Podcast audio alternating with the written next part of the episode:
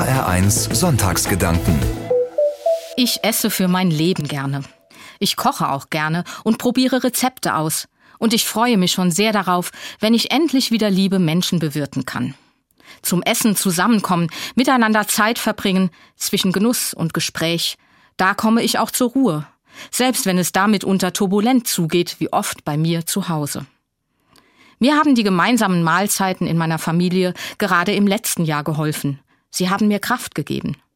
Wir essen nicht nur zusammen, wir teilen dabei das Leben miteinander.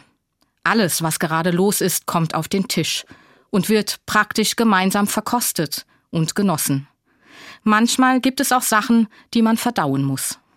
Miteinander essen, das ist mehr für mich als Nahrungsaufnahme.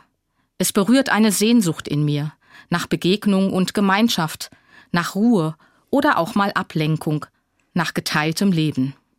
Übers Essen nachdenken, das tue ich heute gemeinsam mit meinem evangelischen Kollegen Martin Vorländer. Wenn wir als Christin, als Christ übers Essen nachdenken, dann berührt das schnell eine für uns ganz zentrale Sache, etwas, das uns wichtig und heilig ist.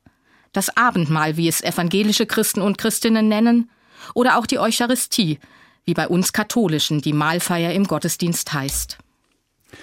Mir geht's mit dem gemeinsamen Essen ähnlich wie dir, liebe Stefanie Ried. Zusammen an einem Tisch, das ist für mich auch ein Bild dafür, was für ein Fest das Leben sein kann. Wenn man so richtig tafelt.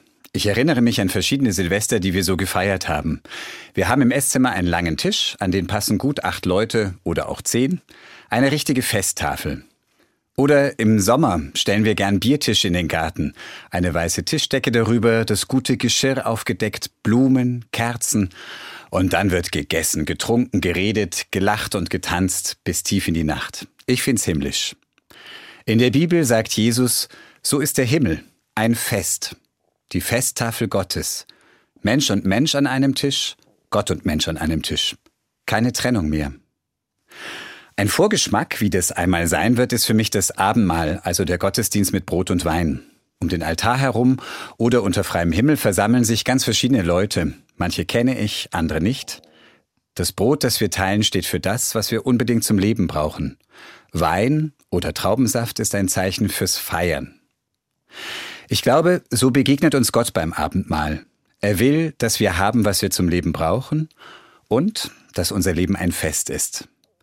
Das ist es jetzt schon immer wieder und ich hoffe, im Himmel wird es das ganz und gar sein.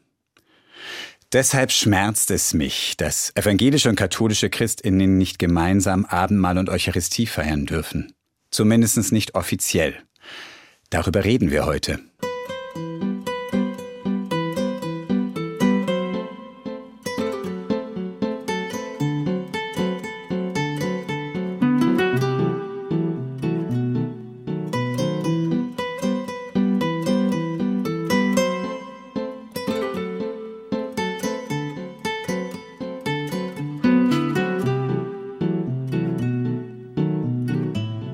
Sprechen darüber, warum evangelische und katholische das Abendmahl und die Eucharistie offiziell nicht zusammen feiern dürfen. Kurz zu den Begriffen. Evangelische sagen Abendmahl. Das erinnert an das letzte Abendmahl, das Jesus mit den Seinen gehalten hat, bevor er verhaftet wurde. Nach jüdischem Brauch hat Jesus das Brot gesegnet. Dann hat er es geteilt und gesagt, das ist mein Leib. Danach hat er den Kelch mit Wein genommen, Gott gedankt und gesagt, das ist mein Blut. In der katholischen Kirche heißt das Eucharistie. Das kommt vom griechischen Wort für Danksagen, weil Jesus an diesem Abend Gott für Brot und Wein gedankt hat. Wenn Christen und Christinnen das in Jesu Namen tun, dann danken sie auch für Jesus, der sich für uns hingegeben hat. An ihn erinnern wir im Mahl. Jesus Christus ist für uns Kraft und Stärkung. Darum sagt er damals beim letzten Abendmahl über das Brot, das ist mein Leib. Also, ich bin für euch das Brot des Lebens. Ich will euch Nahrung sein, die euch Kraft gibt, die euch hilft, das Leben zu bewältigen. Leib Christi. Das sagen Christen und Christinnen zu dem Brot, das sie empfangen. Es macht deutlich, wenn wir das Brot empfangen, werden wir zu einer Gemeinschaft in Christus, zum Leib Christi. Wir Katholischen sagen, wir gehen zur Kommunion, und Kommunion heißt Gemeinschaft. Jesus selbst stiftet diese Gemeinschaft.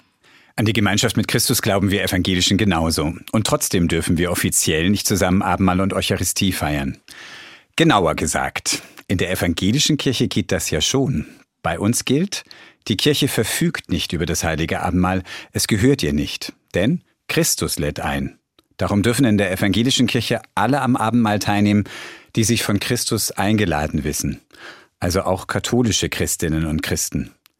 Aber denen verbietet das die katholische Kirche bislang. Ja, ich glaube, da muss ich als katholischer Teil dieses Duos etwas mehr erklären. Denn tatsächlich haben wir da die größeren Bedenken. Wir glauben gemeinsam. In diesem Mahl kommen Menschen zusammen und Gott und Mensch.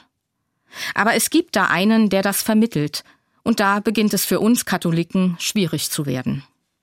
Nach katholischer Überzeugung kann der Mahlfeier nur ein geweihter Priester vorstehen, einer, der in einer langen Tradition steht von den Aposteln, also den Jüngern Jesu bis heute.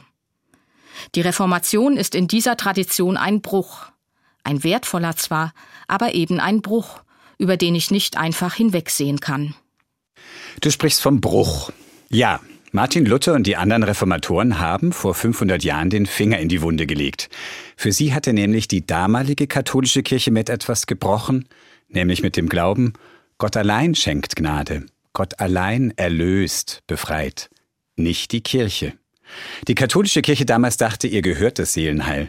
Sie hatte aus Erlösung ein Geschäft gemacht. Man konnte sich aus dem Fegefeuer freikaufen und sich mit Geld einen Platz im Himmel sichern. Das hat die Reformation angeprangert. Nach evangelischem Verständnis braucht es keinen geweihten Priester als Vermittler. Jeder Mensch hat unmittelbar Zugang zu Gott. Aber im Gottesdienst können nicht alle gleichzeitig drauf los beten, predigen, Brot und Wein austeilen. Darum leitet jemand den Gottesdienst. Pfarrerinnen und Pfarrer, Menschen, die dazu berufen sind. Es geht also ums Amtsverständnis, um die Frage, wer darf das Abendmahl, die Eucharistie leiten. Darüber gehen die Auffassungen zwischen evangelisch und katholisch auseinander. Ja, und für die katholische Kirche ist das der Hauptgrund, weswegen wir immer noch nicht zusammen Abendmahl und Eucharistie feiern können.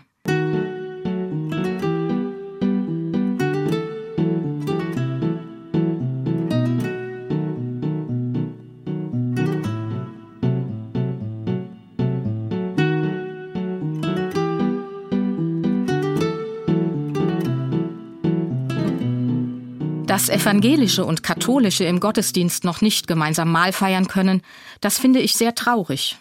Als Katholikin bin ich manchmal auch mutlos, weil keine echte Lösung in Sicht ist. Ich frage mich, wie können wir diesen Bruch endlich mal überwinden?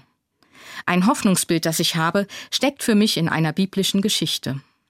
Es ist die Erzählung von zwei Jüngern auf dem Weg nach Emmaus.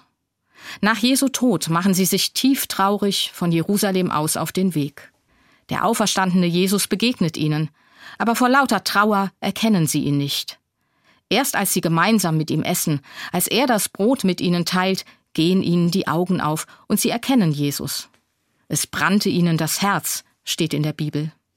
Ich wünsche mir, dass uns Christen und Christinnen die Augen aufgehen und wir einen Weg erkennen, einen Weg, der es uns möglich macht, gemeinsam zu essen, uns gemeinsam bewirten und beschenken zu lassen, von dem Gastgeber, der Jesus selbst ist.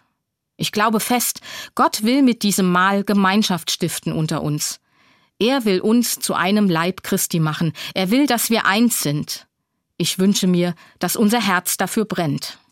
Ein starker Wunsch. Und es muss ja nicht beim Wünschen bleiben, denn es ist ja eine Lösung in Sicht. Es gibt den Vorschlag von katholischen und evangelischen Christinnen und Christen, wie das gehen könnte, gemeinsam am Tisch Gottes. Zumindest als ersten Schritt, nämlich als wechselseitige Gastfreundschaft. Evangelische gehen zur katholischen Eucharistie und katholische kommen zum evangelischen Abendmahl, jeweils so, wie es ihrem Glauben entspricht. So machen das ja schon viele katholische und evangelische, zumindest inoffiziell. Beide Seiten erkennen an, auch euer Herz brennt, auch ihr teilt Brot und Wein im Glauben an Jesus Christus.